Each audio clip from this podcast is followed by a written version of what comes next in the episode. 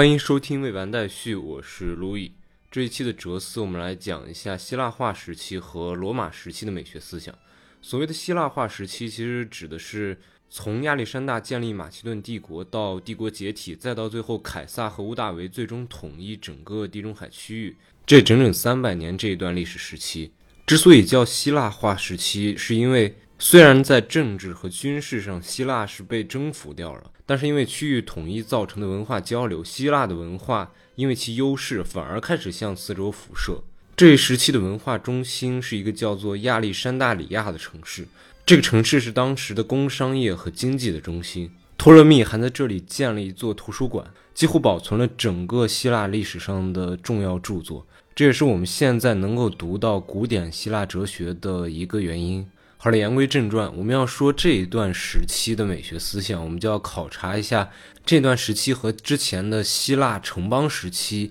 的时代精神或者说客观环境发生了怎样的变化。最明显的啊，就是政治制度上发生了变化，从希腊的那种城邦制的奴隶社会变成了一种帝国集权制的奴隶社会。这样的转变在思想史上造成了一个什么结果呢？就是哲学和政治的关系断裂了。也就是说，这个时期不可能再有苏格拉底啊、柏拉图那样的参与到城邦政治生活中的哲学家，因为已经变成了一个中央集权的统治制度，那种参与政治的途径已经不再存在了。所以，当时的哲学家发生了两种思想的转向：要么就去转向研究完全和政治没有关系的东西，完全形而上的东西，就可以理解为一群一直住在象牙塔里的学者；还有一个转向呢，就是转向更加实用的方面。比如说，怎么去建立一个更好的法律建制，或者说统治秩序，或者是去教导普通人怎么去应对这一个迅速变化的新的社会。就比如说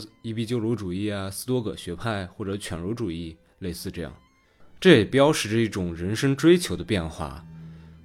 我们说过，希腊人的人生追求是追求卓越，让神去高兴，所以相应的希腊哲学，比如说苏格拉底哲学、柏拉图哲学，都要追求那个。美德或者说理念，而在这个希腊化时期，人更关心的是怎么过好自己的生活，怎么在这个战乱频发的年代保好自己的一方田地。相应的哲学也会变得更加世俗化。而我们今天要讲的是美学啊，在我们刚刚说的两种转向中，美学其实更加偏向于第一种，就是更加偏向于更形式的、更去政治化的研究。就比如说上一期我们谈到希腊美学，我们说这个美学家他谈及美的社会功能是什么什么，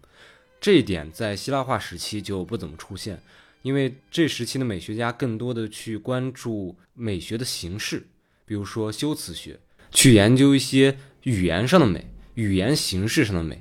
最具有代表性的就是昆体良和他写的《雄辩术原理》。好了，我们再来看艺术创作上。在艺术的创作上，希腊化时期的艺术家，或者说罗马时期的艺术家，还是遵从之前的那种艺术的模仿论。但是和之前的模仿论不一样，我们之前讲过那种模仿自然的模仿论，还有模仿理念、模仿那个最高的理念的模仿论。但是这个时期的模仿论既不是模仿自然，也不是模仿理念，而是模仿什么呢？模仿希腊，也就是模仿刚刚过去的那个希腊的黄金年代的希腊。这其实是源于罗马人的一种文化上的不自信啊，因为他们觉得虽然在军事上和政治上他们征服了希腊，但是在文化上希腊仍然是那个高贵的。但是毕竟时代已经变了，所以这种模仿只能是一种形式上的模仿，而在内核上，其实希腊那种高贵的、单纯、静穆的伟大已经没有。我们就举几个例子来说好了。第一个例子是一个建筑廊柱的例子，你可以在节目的 show notes 里看到我接下来提到的图片。第一张图片里有三个廊柱的样式，前两个是希腊时期的，而最后一个是罗马时期的。而最后一个明显在纹理啊、花纹的修饰上都复杂了非常多，这就代表着古典希腊时期那种单纯的、朴素的审美和生活形式已经消失了。好，我们再来看第二个例子啊。第二个例子，这张图片是罗马时期的一个浴场。我们知道，在希腊时期，浴场已经是一个很重要的公共场所了。但是，这个场所中主要发生的还是，比如说一些辩论啊，比如说一些关于政治的对话。但是在罗马时期，这个浴场已经变成了一个娱乐休闲中心，类似这样的一个场所。比如说，这里甚至有美容室、按摩室、酒吧、餐馆、会客室、图书馆、花园、游廊等等，就是各种的游乐设施都非常齐全。而且不仅这样，这个浴场的设计也能表现出罗马人的一个在美学或者说建筑设计上的一个着重考量的地方在哪儿，就是实用的考量。在一个类似图中这样中型或者大型规模的罗马艺术场中，一般都有一种集中供暖措施。实现的原理是有一个火房，然后火房出来的热烟、热气经过大厅地板下面啊、墙内啊、拱顶里面的各种密密麻麻的槽管来散发热量。可以说设计的已经是非常巧妙了。而且整个罗马城的地下排水管道设计，放在今天也是相当的先进的。好，这就是第二点，希腊化时期和罗马时期在美学思想上的转向啊，就是转向一种更加实用的角度，或者说一种更加崇拜技术，而不是崇拜。一个美的理念。好，我们再来看第三个例子。这个例子上有两张图啊，上面一张是一个希腊的雕塑，下面一张是一个罗马时期的雕塑。这两个雕塑表达的主题是一样的，就是一个战败的士兵。但是我们看这种风格是完全不一样的。第一张图里，这个士兵虽然已经受伤，即将死去，一个战败的士兵啊，但是他的头颅仍然是没有垂下去的，而且。他的表情依然很平静，而下面这张图里边的罗马士兵就显得更真实一些，就是一个已经战败甚至已经受伤的士兵，然后垂下头来，表现出那种战败的失落感或者说挫败感吧。这种对比能说明出什么呢？就是罗马时期的艺术更加关注，就我们所举的这个例子，他更加关注一个战败的士兵理应的情况是怎么样。而在希腊那个雕塑里，它明显就是要表现出一种虽然战败，但是仍然表情很平静，因为这毕竟是身体之苦，和我们要追求的那个卓越和那个理念是没有关系的。这样一对比，这个区别就很明显。总结一下，用一个学者的话来概括希腊化时期和罗马时期的美学特征，就是用希腊的古典样式来表达非古典的内容。就是它的形式上虽然是依然是模仿希腊的，但是在内核上，不管是朴素的生活的消失，还是更注实用，还是更注真实，这种种都和希腊时期那个希腊古典美学关系已经不是特别大了。我们再来看最后一个例子啊，这个例子不是从艺术的创作角度来看希腊化时期、罗马时期和古希腊时期的区别，而是从审美的角度。这两张图片是庞贝古城出土的罗马时期的两张家庭壁画，注意是家庭壁画，意思是这两张图片应该是出现在罗马时期或者希腊化时期的一个家庭，比如说一个家人的客厅里。我们可以看这两张壁画，可以说是浓墨重彩啊，这可以大致表明当时罗马时期或者希腊化时期人们的审美特点，就是一种对色彩的鲜明的追求。或者说，推而广之，就是一种对奢侈的、奢靡的、光鲜的生活的追求。这一点和希腊时期那种对于朴素生活的追求已经差得非常非常远了。好了，总结一下，我们说这个希腊化时期或者说罗马时期，相比于之前，在美学的土壤上或者说时代精神上发生怎样的转变呢？首先就是政治上，从之前的那种城邦制变成了这种中央集权制，也就是说，美学家也好。艺术家也好，参与政治的机会变得越来越少，反映在思想上，他们就更加追求形式上的美或者形式上的美学上的讨论，而不是更加和社会公用相关的部分。而在具体的生活上，因为当时处在一个战乱频发的时代，所以当时的美学也好，艺术也好，也更加关注人如何在一个急剧变化中的新的社会来更好的生活。在艺术创作上。希腊化时期和罗马时期的艺术虽然模仿之前希腊艺术的形式，但是在内核上已经失去了古希腊那种高贵的单纯和静穆的伟大，反而更加关注实用的世俗的面相。而这不仅仅是一个艺术创作上的改变，在审美上，在大多数人的审美上，也更加喜欢一种浓墨重彩的奢侈的。审美享受。好了，接下来我们就来看，在这样的一个时代精神的转变过程中，或者说转变之后，哲学家或者美学家是怎么处理，或者说怎么把这个时期的美给理论化的？我们就来介绍三位在这一段时期中非常重要的美学思想家，就是赫拉斯、朗基努斯和普罗提诺。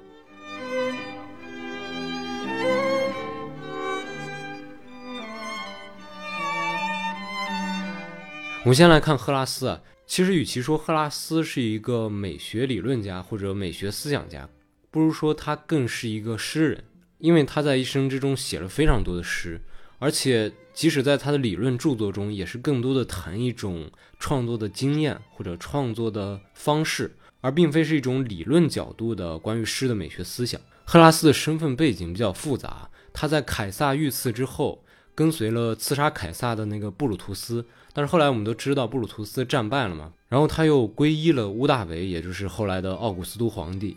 因为他有这个叛军的黑历史啊，所以他在创作上一直非常的小心谨慎。他的主要作品大致分两种，一种是颂诗，就是歌颂诗，主要表达的就是歌颂皇帝奥古斯都有多伟大、多厉害，罗马有多伟大、多厉害；还有一种就是讽刺诗。但这种讽刺诗并非是一种政治讽刺诗，而是一种非常温和的讽刺诗。它的讽刺方式大概有两种，一种就是自嘲，一种就是调侃一些大家普遍的恶习，比如说沉溺于食欲啊，沉溺于贪欲，沉溺于性欲等等等等，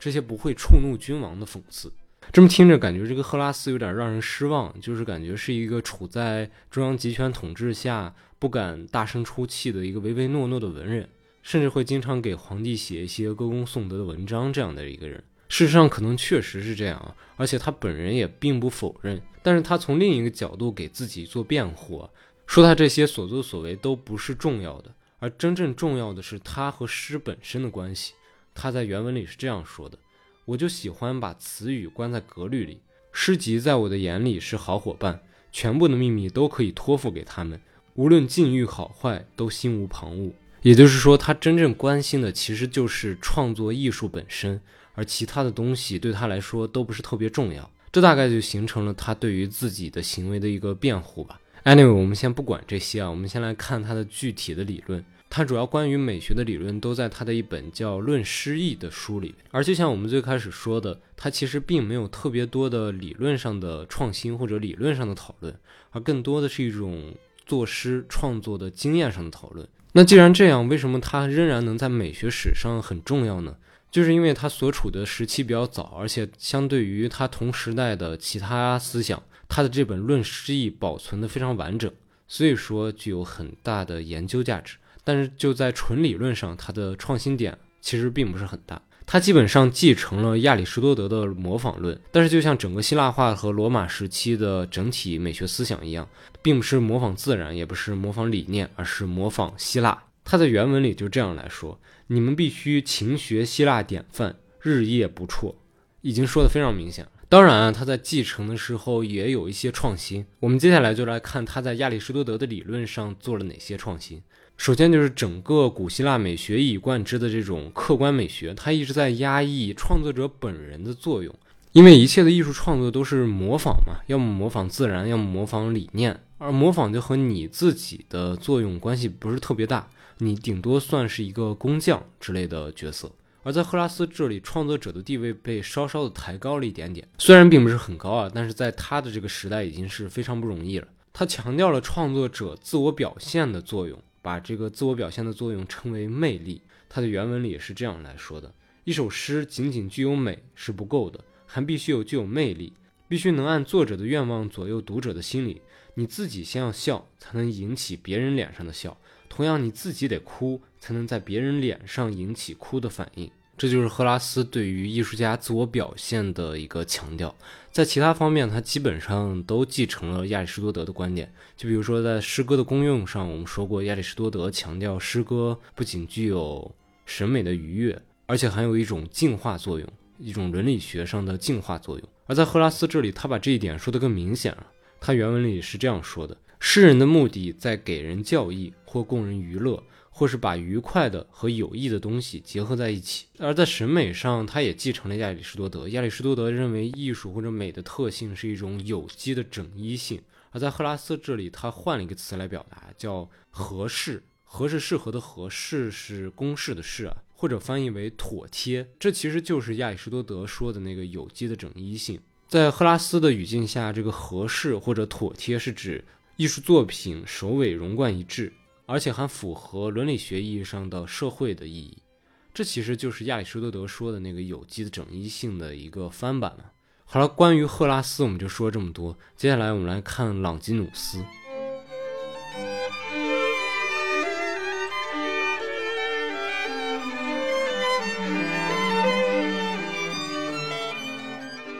朗基努斯的生平和赫拉斯非常不一样，他是一个生活在罗马、讲授雄辩术的一个希腊人，但是因为他反对当朝的统治，所以他一辈子都郁郁不得志。他的作品也因为他的政治立场一直都被埋没，直到16世纪才被后来的学者首次发现，而到17世纪才被真正意义上的纳入到了美学体系中。在具体的理论上，他和赫拉斯也不一样。他在基础的理论上是继承了柏拉图的思想，但他论述的核心不是柏拉图的理念，就是他的那本书《论崇高》的书名就是“崇高”。崇高这个词在朗基努斯之前其实已经有人在用了，但是更多的是在修辞学的意义上在用。而朗基努斯的意义就在于他首次把“崇高”这个词超出了它本身的使用范围，就是超出了修辞学意义上的“崇高”来使用这个词。把它变成了一个美学的范畴。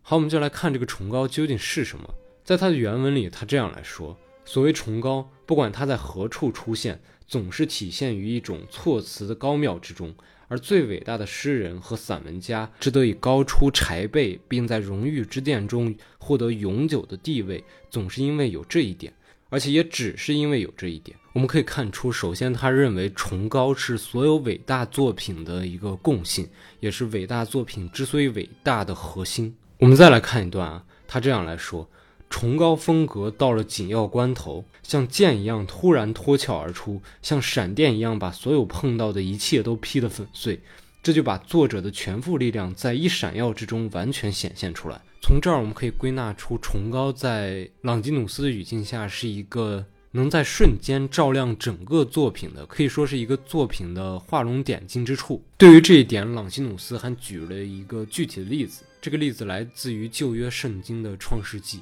就是神说要有光，于是就有了光。好，我们再来看一段，他这样来说：不平凡的文章对听众所产生的效果不是说服，而是狂喜。奇特的文章永远比只有说服力或是只能娱乐的东西具有更大的感动力。从这儿我们可以看出，这个崇高和赫拉斯所说的那个合适和妥帖是非常不一样的。它不是一个审美上让人舒服的愉悦，而恰恰是一种超越性。它不是一种在文词上的华美雕琢，而是一种在思想情感上的一种高超或者强烈庄严。在这个意义上，它能够提高我们的灵魂。从而产生出一种激昂慷慨的喜悦，使我们产生出一种快乐和自豪的情感。在希腊化和罗马时期，公开朗诵是一种非常风靡的娱乐形式。所以，对于一个崇高作品被朗诵，朗吉努斯也有一些说法。他是这样来说的：朗诵一段崇高的文词，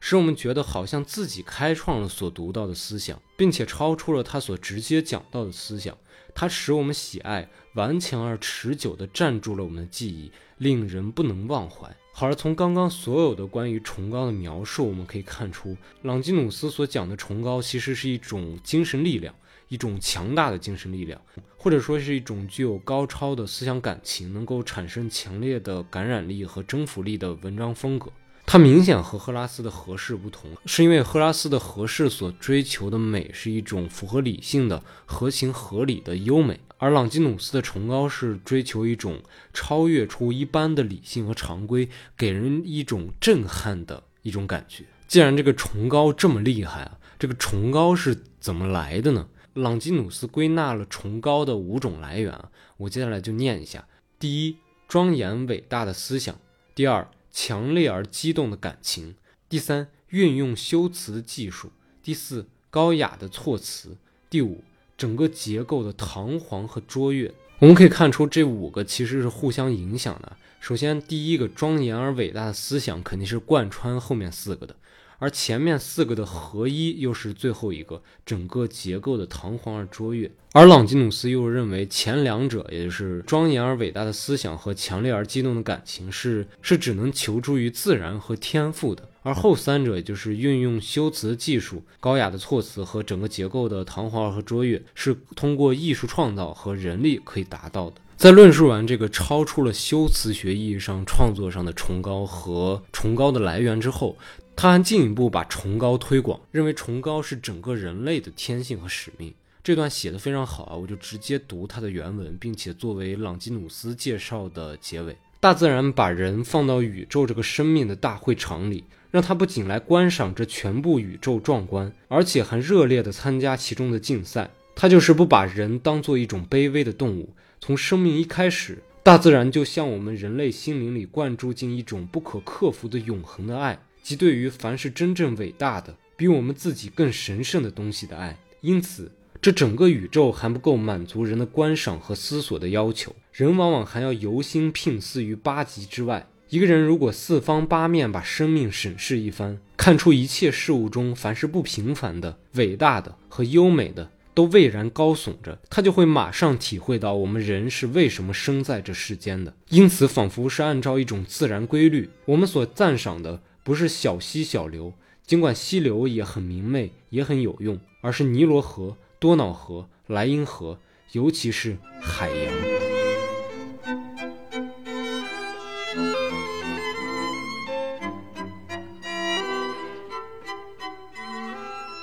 最后，我们来看一位新柏拉图主义的思想家普罗提诺的美学思想。普罗提诺的哲学思想在之前的节目里我们曾经介绍过啊，我们在这儿就简单的回忆一下，他基本上是继承了柏拉图的思想。并且把它神秘主义化和宗教化了。柏拉图的核心思想是理念论嘛，然后他的核心思想也是类似，只不过他把理念换成了一个叫太一的东西。太一就是那个最高的、最完整的、最完美的东西，也就是神。而太一会发生一个叫流溢的现象，从那个最完整、最完美的太一留意出人的灵魂世界，再留意出整个感性世界。再最后留意成具体的材料、物质材料，就类似亚里士多德意义上的纯质料。而这个留意的过程有个相反的方向，就是万事万物都有一种回归到太一的渴望，而这种渴望是通过人的心灵实现的。人的心灵通过对于太一的关照，从而获得对于返回太一的追求。而在我们今天所讲的美学的意义上，这也变成了普罗提诺意义上人的艺术的美的来源。其实和赫拉斯继承亚里士多德类似，在美学思想上，普罗提诺基本上继承了柏拉图的美学思想。而在上一期我们已经完整的介绍了柏拉图的美学思想，所以在这儿我们就不用再重复一遍了。我们就关注于它相较于柏拉图的区别在哪儿。而普罗提诺继承和发展了柏拉图的最主要的一点，就是它抬高了艺术的价值。我们接下来就主要来关注普罗提诺是怎么做到这一点的。首先，在普罗提诺的意义上，美是什么？这很明显啊，在柏拉图的意义上，美就是美的理念，美本身嘛。而在普罗提诺这儿，他既然理念变成了那个太一，所以美肯定就是太一了。然后我们来回忆一下柏拉图是怎么贬低艺术的，因为在柏拉图那里，美就是理念，而万事万物就是理念的一个模本，而艺术创造呢，就是。人对于自然物的模仿，而自然物本来就是理念的模本了，所以人的艺术创造就是模本的模本，就是那个更加不真实、更加没有用的东西。而普罗提诺在这一点上就认为，艺术是对自然的模仿，而自然也只不过是对太一的模仿，在这一点上都是模仿，其实并没有特别大的高低区别。然后他又提出了一种观点，就是太一它不仅仅是美，而且是。艺术的创造者，而世上的艺术作品看似是艺术家创造的，其实艺术家在这个过程中只是参与了太一的创造。这个参与的方法就是我们最开始说的人心具有的那个对于太一的关照，从而想回归太一的渴望。而就是在这个过程中，人所创造的艺术品，因为人的对于太一的关照，也体现出了一种渴望回归太一的趋势，也就是一种美的特性。而在这个角度上，艺术品反而是要高于自然造物的，因为自然造物是流溢的结果，它本身并没有体现出回归太一的趋势，而人所创造的艺术品，因为夹杂进了人渴望回归太一的想法，从而反倒变得更加高级。他的原文里是这样来说的：他在论述一个雕塑的美啊，这块由艺术加工而成的形式美的石头，也就是这个雕塑啊，之所以美，并不是因为它是石头，否则它和其他的石头应该是一样美的，而是由于艺术创造过程所放进去的理念，也就是太一啊。然而，这种理念不是石头的自然物质原有的，而是在进入石头之前，早已存在于构思这个雕塑的心灵之中。而这理念之所以存在于艺术家的心中，也不是因为他具有眼睛和双手，而是因为他参与了或者说分有了太一的神的艺术创造。这样一来啊，他就抬高了艺术创造的价值。但是艺术家的价值还是没有被抬高。因为在刚刚他的这个原文里，我们也可以看出来，艺术家所起的作用仍然是参与那个神的造物，分有了神的艺术创造，和柏拉图那儿其实差不太多。柏拉图那儿诗人是代神说话的嘛，在这儿艺术家是代神创造的。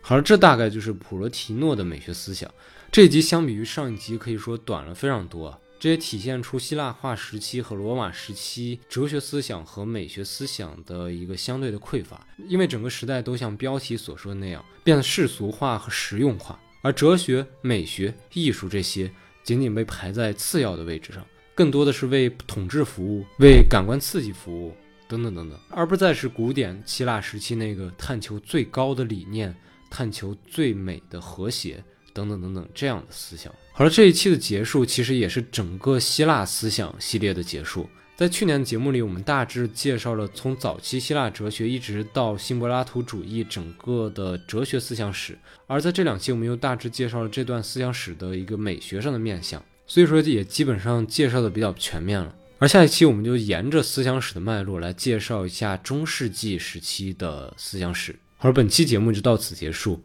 感谢收听。马达达有。